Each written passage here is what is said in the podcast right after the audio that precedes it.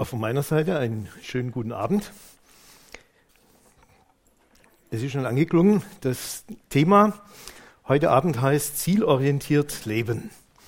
Wir stehen am Ende dieses Jahres und der Jahreswechsel ist ja eine gute Möglichkeit der Besinnung. Viele Menschen nützen das und äh, nehmen sich auch ein bisschen Zeit, mal zurückzudenken und äh, nicht nur im persönlichen Leben, auch sonst gibt es ja zurzeit überall Jahresrückblicke. Also wenn ich die Zeitung aufschlage, wenn ich ins Internet gehe, äh, überall begegnen mir diese Jahresrückblicke, wo bestimmte Ereignisse, die im vergangenen Jahr waren, noch einmal in Erinnerung gerufen werden. Und genauso geht es in die andere Richtung. Ähm, auch das begegnen mir in den Medien überall zurzeit. Ausblicke auf das kommende Jahr. Und manche Dinge, die sich ändern, die weiß man ja schon. Also bei uns in der Zeitung war jetzt eine ganze Seite äh, voll mit lauter Dingen, die sich im nächsten Jahr ändern oder die neu auf uns zukommen. Aber viele Dinge im Blick auf das, was auf uns zukommt, die wissen wir natürlich noch nicht. Viele Menschen in unserer Welt nehmen das zum Anlass, irgendwelche Leute zu befragen, die ihnen versprechen, sie könnten in die Zukunft schauen. Wir tun das, denke ich, ganz bewusst nicht, weil wir zum einen nicht daran glauben und zum anderen, weil wir etwas Besseres wissen. Wenn wir als Menschen, die Gott kennen, uns überlegen, an so einem Jahreswechsel, wie war das denn im vergangenen Jahr?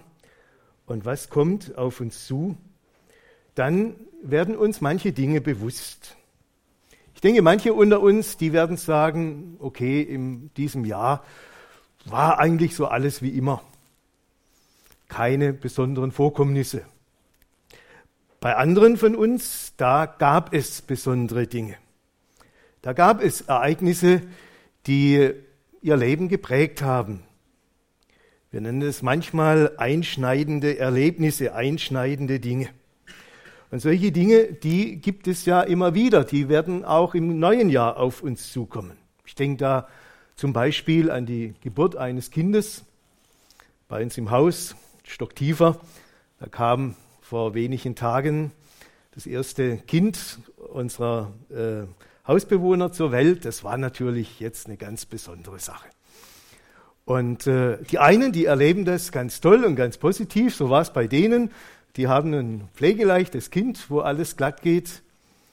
Eine andere Familie bei uns im Ort, da ist genau umgekehrt.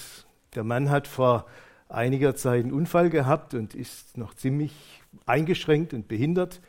Die Frau hatte eine ganz schwere Geburt und viel Blut verloren und jetzt kommt sie wirklich auf dem letzten Zahn daher und brauchen alle mögliche Unterstützung von außen. So unterschiedlich sind diese einschneidenden Dinge. Und äh, ich denke, auch wir als Gemeinde äh, erleben immer wieder solche Dinge, gerade auch jetzt im Zusammenhang mit den Veränderungen in der Struktur. Äh, das ist sicherlich auch etwas ganz Einschneidendes. Einschneidende Ereignisse sind in der Regel mit Weichenstellungen verbunden. Und das heißt, da sind Chancen und das sind auch Gefahren. Es kann in die richtige Richtung gehen, es kann aber auch in die falsche Richtung gehen. Und deshalb ist es wichtig, nach dem Ziel zu fragen, zielorientiert zu leben. Und wer das tut, der weiß, es kommt auf die Blickrichtung an. Wohin schaue ich? Und wenn ich in die Bibel hineinschaue, dann merke ich, es kommt darauf an, wie ich zurückschaue, wie ich nach vorne schaue und wie ich nach oben schaue zu meinem Gott. Und ich habe heute Abend einen Abschnitt aus einem Kapitel im Alten Testament, den ich gerne mit euch ein wenig bedenken möchte, und zwar aus dem zweiten Mosebuch, Kapitel 13. Es sind nur drei Verse. Okay, jetzt sind sie da. Okay, könnt ihr mitlesen. Äh, drei Verse aus 2. Mose 13. Da ist die Rede vom Volk Israel. So zogen sie aus von Sukkot und lagerten sich in Etam am Rande der Wüste. Und der Herr zog vor ihnen her am Tage in einer Wolkensäule, um sie den rechten Weg zu führen, und bei Nacht in einer Feuerseile, um ihnen zu leuchten, damit sie Tag und Nacht wandern konnten. Niemals wich die, Wol wich die Wolkensäule von dem Volk bei Tage, noch die Feuersäule bei Nacht. Israel hatte gerade so ein einschneidendes Ereignis erlebt. 430 Jahre war das Volk in Ägypten und die meiste Zeit davon als Sklaven, die ausgebeutet worden sind bis aufs Letzte. Und was kaum jemand für möglich gehalten hat, das ist jetzt passiert. Israel ist frei. Jahrhunderte der Sklaverei haben ein Ende. Jetzt kann etwas ganz Neues beginnen. Wahrhaftig, das war wirklich ein einschneidendes Ereignis. Und bei Israel ging in dieser Situation der Blick zurück, nach vorne und nach oben. Israel hat dadurch Wegweisung bekommen. Und ich denke, das können auch wir uns zunutze machen. Und wir wollen auch einmal in diese Richtung schauen heute Abend. Äh, wir wollen zunächst einmal den Blick zurückrichten. Und der Blick zurück, der mahnt uns, habt Mut zum Aufbruch. Wie gesagt, Gott befreit sein Volk. Das ist die eine Seite dessen, was wir hier im zweiten Mosebuch leben. Aber die andere Seite gilt ganz genauso. Israel war aufgefordert. Israel, so heißt es hier, brach auf, auf aus Sukkot. Um frei zu werden von der schrecklichen Bindung der Sklaverei, musste Israel aufbrechen. Es musste Ägypten hinter sich lassen. Auch die Fleischtöpfe Ägyptens, nach denen es sich manches Mal zurücksehnte. Und es musste Sukkot hinter sich lassen. Dieser Name Sukkot hat eine interessante Bedeutung. Er bedeutet so viel wie Ort der Hütten. Das heißt, Sukkot war ein Ort, an dem man gut leben konnte, wo man alles hatte, was man brauchte. Und da wäre man vielleicht auch gerne geblieben. Aber Israel musste aufbrechen. Warum? Sie hatten ein Ziel, das Gott ihnen gesteckt hat.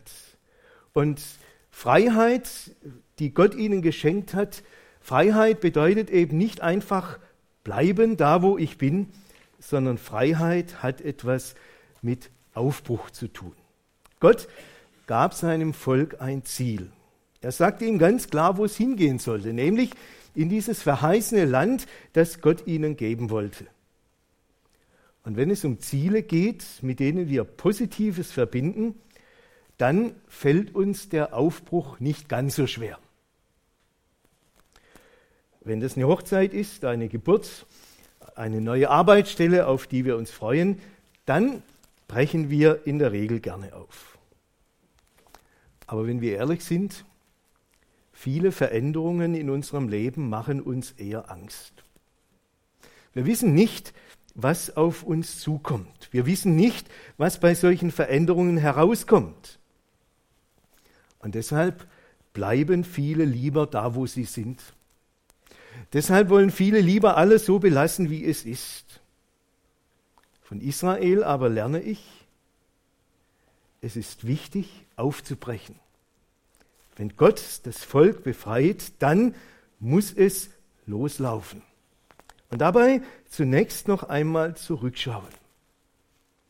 Israel weiß, woher sie kommen. 430 Jahre in Ägypten, 430 Jahre Sklaverei. Das war natürlich unterm Strich eher negativ. Aber wenn Israel zurückschaut, dann merken sie, auch Ägypten war nicht nur negativ. Es wird nämlich in Klammer gesagt, bald die Situation kommen, wo Israel sagt, wir wollen lieber wieder zurück nach Ägypten, als diesen Weg mit Gott da in dieses verheißene Land zu gehen. Ägypten war nicht nur negativ. Ihr kennt vielleicht auch diesen Spruch von den Fleischtöpfen Ägyptens ja, Israel hatte wenigstens dort zu essen und zu trinken. Und das war später in der Wüste nicht immer so. Und die Zeit in Ägypten war auch von daher etwas Besonderes, weil es für Israel eine besondere Zeit der Gotteserfahrung war. In dieser Zeit in Ägypten hat Gott immer wieder eingegriffen. Ihr kennt vielleicht diese Geschichten, die die Bibel uns da erzählt.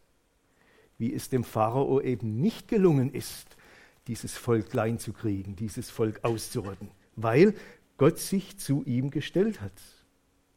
Ägypten war für Israel auch ein Ort der Gotteserfahrung. Und jetzt hat Gott sie befreit und hat sie nach Sukkot kommen lassen. Und auch dieser Ort war ein Ort, wo man gut leben konnte. Und an dieser Stelle, da stellt sich mir die Frage, wie gehen wir mit dem Guten um, was Gott uns in unserem Leben schenkt. Das war auch die Frage für Israel. Auch im Rückblick auf Ägypten. Wie gehen wir mit dem Guten um, was Gott uns schenkt? Und wenn wir heute zurückschauen und sicherlich auch an manches Gute denken, was Gott uns geschenkt hat in diesem Jahr, wie gehen wir damit um? Nehmen wir das einfach als selbstverständlich hin? Oder, hab, oder haben wir vieles Gute vielleicht schon, schon vergessen? Oder buchen wir das einfach auf unser Konto? Naja, ich habe mich ja angestrengt, ich habe mir Mühe gegeben, ich habe was geschafft. Wie ist das mit dem Guten in unserem Leben? Wenn wir mit Gott zurückschauen, dann verbindet sich der Blick zurück auf das Gute auch mit ihm. Und dann, dann werde ich entdecken, äh, dann werde ich entdecken, dieses Gute, das Gott mir geschenkt hat, das ist immer auch ein Geschenk von ihm. Das ist immer eine Gabe von ihm. Wie wunderbar hat Gott die Zeit gefüllt. Was hat er mir an Gutem gegeben? Wie sehr habe ich ihn erlebt? In guten Tagen und manchmal eben auch und vielleicht da noch viel mehr in schwierigen Tagen. Und wer zurückdenkt und wer das mit Gott tut, der kann auch danken der wird auch danken und der wird entdecken, wie Gott in seinem Leben gehandelt hat und wie Gott immer wieder eingegriffen hat. Der Blick zurück, der lässt uns dankbar werden. Und das andere, was wir beim Blick zurück wahrnehmen, wenn wir zurückschauen in unserem Leben, auch in diesem Jahr oder auch weiter zurück, dann werden wir merken, in unserem Leben entstehen durch das, was wir erleben, Bindungen. Bindungen an Menschen, Bindungen an bestimmte Dinge. Und das ist gut so. Das hat Gott so gewollt. Und ich denke, gerade auch in der Gemeinde ist das gut und wichtig, auch für uns als Christen, dass Bindungen entstehen, Verbindungen entstehen zu anderen Menschen, geistliche und menschliche Bindungen. Wenn dem nicht so wäre, dann wäre etwas falsch gelaufen in unserem Leben. Doch wenn Gott uns an ein einschneidendes Ereignis führt, dann kann es auch manches Mal sein, dass Bindungen gelöst werden müssen. Dass wir ganz bewusst loslassen müssen. So war das in Israel. Diese 430 Jahre haben das Volk geprägt. Und nochmal, es war nicht nur alles negativ.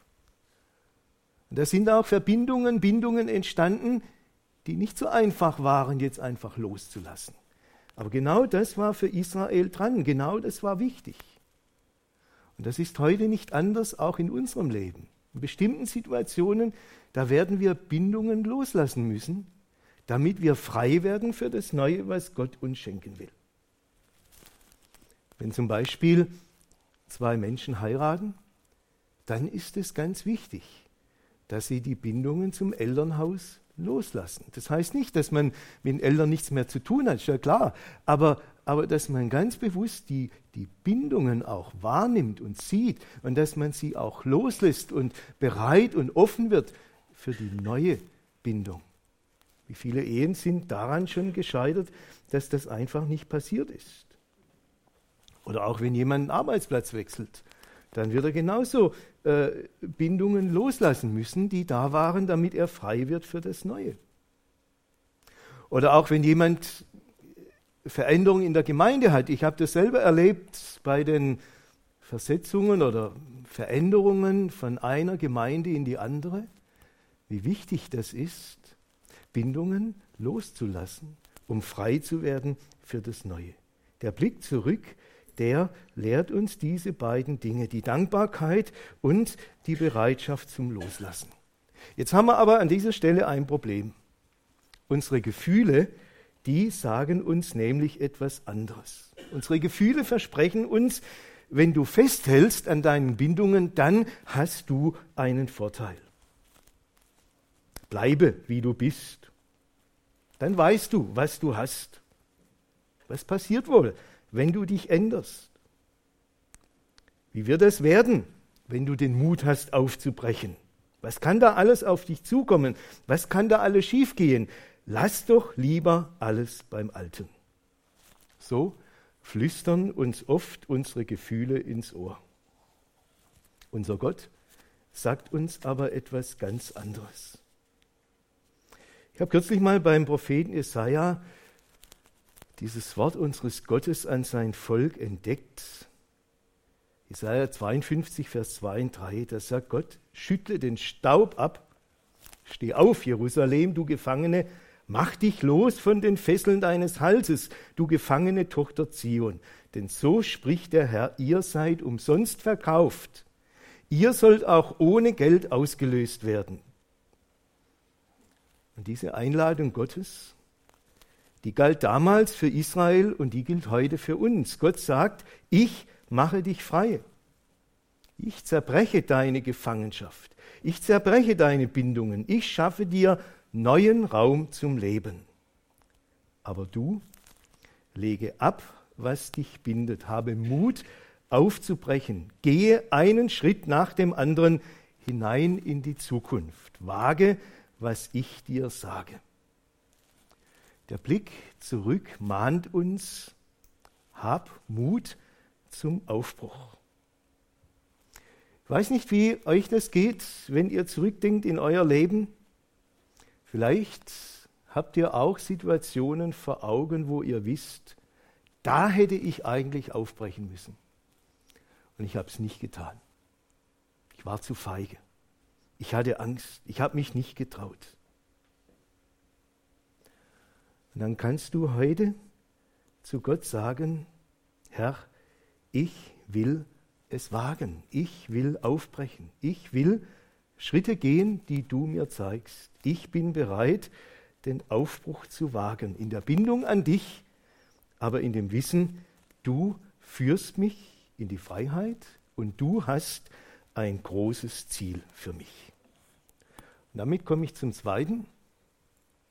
Der Blick nach oben verspricht uns Hilfe zum Durchbruch. Wir haben schon vom Leben in der Freiheit gesprochen aber ihr Lieben, Leben in der Freiheit ist kein Schlaraffenland. Ganz im Gegenteil. Israel hat sehr schnell kapiert, dass Leben in der Freiheit in mancher Hinsicht schwieriger ist als das Leben in der Sklaverei. Wisst ihr, in Ägypten, da war alles geordnet, da ging alles seinen Lauf, da wusste man alles, wie es geht. Und jetzt in der Freiheit, jetzt musste man Entscheidungen treffen. Jetzt wusste man manchmal nicht, wie es geht und was auf einen zukommt. Israel hat er schnell erlebt. Sie zogen aus von Sukkot, so heißt es hier, und dann lagerten sie sich in Edam am Rande der Wüste. Tja, die nächste Station nach Sukkot, dem Ort, an dem man gut leben konnte, war Etam. Wisst ihr, was Etam reißt? Etam bedeutet so viel wie Raubvogelort. Tja, das war also ein Ort, wo die Raubvögel sich treffen und wo sie versuchen, irgendetwas Fressbares zu ergattern. Etham, das war ganz anders wie Sukkot. Etham, das war nicht mehr so angenehm. Das war ein Ort, wo man nur unter großen Mühen existieren konnte. Jetzt kann man natürlich fragen, ist das nicht ein Regiefehler unseres Gottes? Hätte Gott sein Volk nicht besser anders geführt? Auf glatten Straßen, durch ein Land, wo es grünt und blüht, ohne Schwierigkeiten, ohne Probleme. Aber das hat Gott nicht getan. Es heißt hier, der Herr zog vor ihnen her, um sie den rechten Weg zu führen.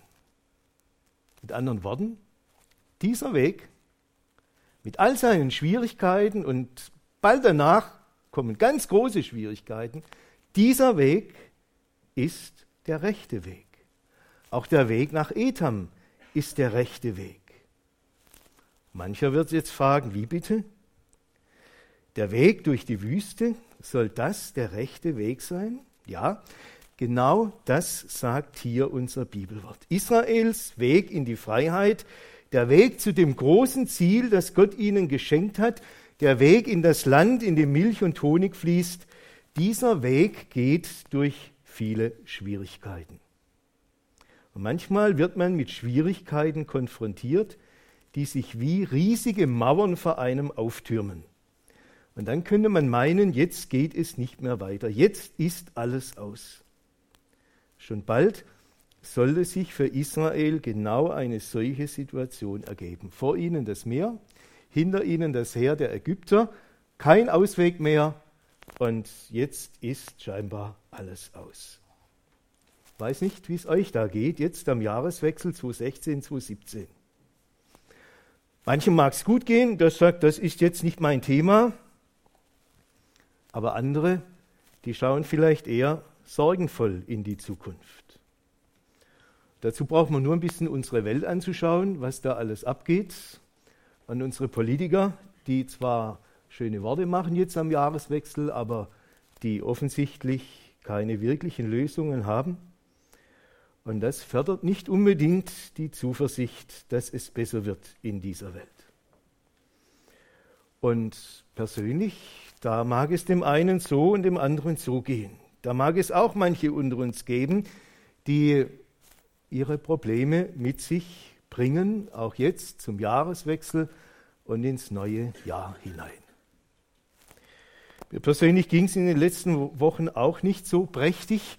Ich habe auch an mancher Stelle äh, so meine Fragen gehabt und habe sie immer noch. Die letzten Wochen hat mein Auto mich im Stich gelassen, nach nicht mal vier Jahren. Im Prinzip kann man sagen, einen wirtschaftlichen Totalschaden. Und dazu kam dann noch, gerade in einer Situation, wo es sowieso ziemlich heftig war, dass dann auch noch das Internet ausgefallen ist und irgendwo kam dann alles zusammen, so verschiedene andere Dinge noch. Und meiner Frau haben wir darüber gesprochen, haben gesagt, irgendwo fühle ich mich ausgebremst. Ich weiß nicht warum. Ich weiß nicht, warum Gott es alles zulässt. Was er damit vorhat, ich weiß es auch heute noch nicht.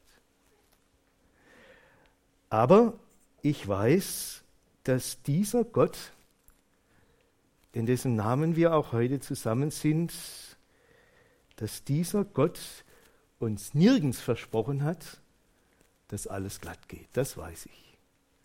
Auch in Israel war das so. Gott mutet seinem Volk damals und uns heute Schwierigkeiten zu. Und die Frage ist, wie gehen wir mit diesen Situationen um? Wenn wir auf Israel sehen, was tun in der Wüste? Was tun vor dieser riesigen Mauer, vor der sie stehen? Ganz sicher ist es nicht die Lösung, mit dem Kopf durch die Wand zu gehen. Und genauso wenig ist es die Lösung, Weltuntergangsstimmung äh, zu verkünden. Die Lösung für uns kann nur eine sein, und zwar den Blick nach oben, zu dem Gott, der Tag und Nacht seine Leute umgibt. Und das fand ich so toll in diesem Bibelwort. Da war am Tag eine Wolkensäule und in der Nacht die Feuersäule. Merkt ihr was? Es gab keinen Augenblick, wo Israel nicht etwas vor sich hatte. Sie haben Gottes Gegenwart immer irgendwo gesehen, am Tag und in der Nacht. Gott war für sein Volk da. Und immer dann, wenn Israel vor einer scheinbar unüberwindlichen Mauer stand, dann hat Gott den Durchbruch geschafft. Israel damals hatte eine Wolken- und Feuersäule. Soll ich euch was sagen? Wir haben heute noch viel mehr. Wir haben nämlich den Christus in uns. Wir haben den Heiligen Geist, den Gott uns geschenkt hat. Und dieser Geist, der leitet uns in alle Wahrheit. So sagt es Gottes Wort. Wir stehen mit diesem Gott ständig in Verbindung. Und die Frage ist nur, kann dieser Geist in uns etwas tun? Kann er in uns etwas bewirken? Lassen wir es zu, dass dieser Geist zu uns spricht, dass er uns verändert, dass er Neues in uns schafft? Gott will auch uns zu einem großen Ziel führen. Und auch für uns gilt heute, es gibt keinen Augenblick, in dem Christus nicht da wäre, wo Christus nicht bei uns wäre. Wir dürfen wissen, wir sind keinen Augenblick allein, sondern er geht mit und er bringt uns auch zu seinem Ziel. Ich weiß nicht, ob es bei euch in der Vergangenheit auch solche Wüsten- und Mauererfahrungen gab, wo ihr das gespürt habt, wo ihr gemerkt habt, Gott ist da. Er hat gehandelt, er hat mich bewahrt, er hat mich getröstet, sein Geist hat mich gestärkt, auch gerade dort, wo ich in Angst war. Solche Erfahrungen sollen uns Mut machen. Ganz konkret mit Gottes Gegenwart zu rechnen und zu wissen, der Blick nach oben verspricht uns Hilfe zum Durchbruch. Damit komme ich zum dritten.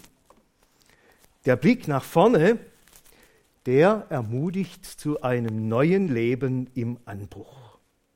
Hier in unserem Bibelwort heißt es, niemals wich die Wolkensäule von dem Volk bei Tage, noch die Feuersäule bei Nacht. Gott ließ also sein Volk nicht im Stich, auch dann nicht, wenn es brenzlig wurde. Und doch war diese Art der Gotteserfahrung nur eine vorübergehende Sache. Es würde der Tag kommen, wo das alles nicht mehr nötig ist. Für Israel sollte der Tag kommen, da brauchen sie keine Wolkensäule mehr und keine Feuersäule mehr, sondern wenn sie einmal in dem Land sind, das Gott ihnen versprochen hat, dann war das alles nicht mehr nötig. Der Sinn des Ganzen, was wir hier lesen, ist, das Volk dorthin zu bringen, wo Gott es haben will. Und dieses Ziel für Israel war klar und konkret. Wie sieht das heute mit uns aus? Welche Ziele hat Gott denn für uns, wo wir hingehen?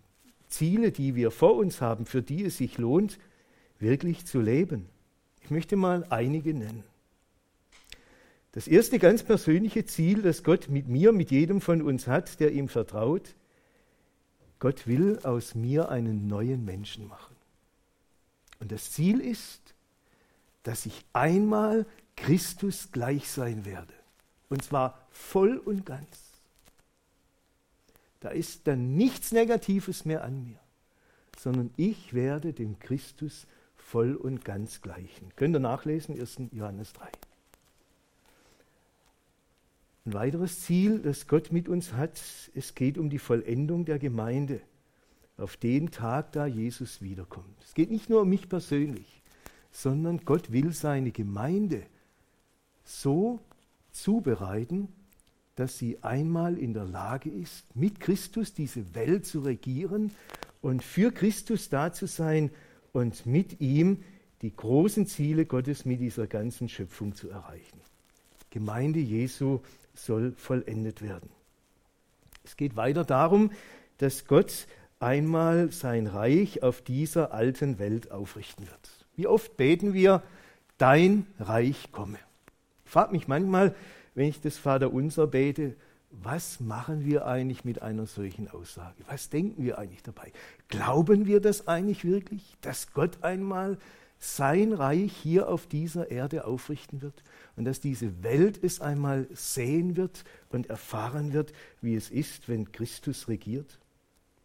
Und das Letzte und Allergrößte, das ist der neue Himmel und die neue Erde, die Gott schaffen wird. Das sind die Ziele, die Gott für uns bereitet. Jetzt könnte jemand sagen, oh, das ist ja weit weg, das ist ja alles Zukunft, wer weiß, wann das kommt.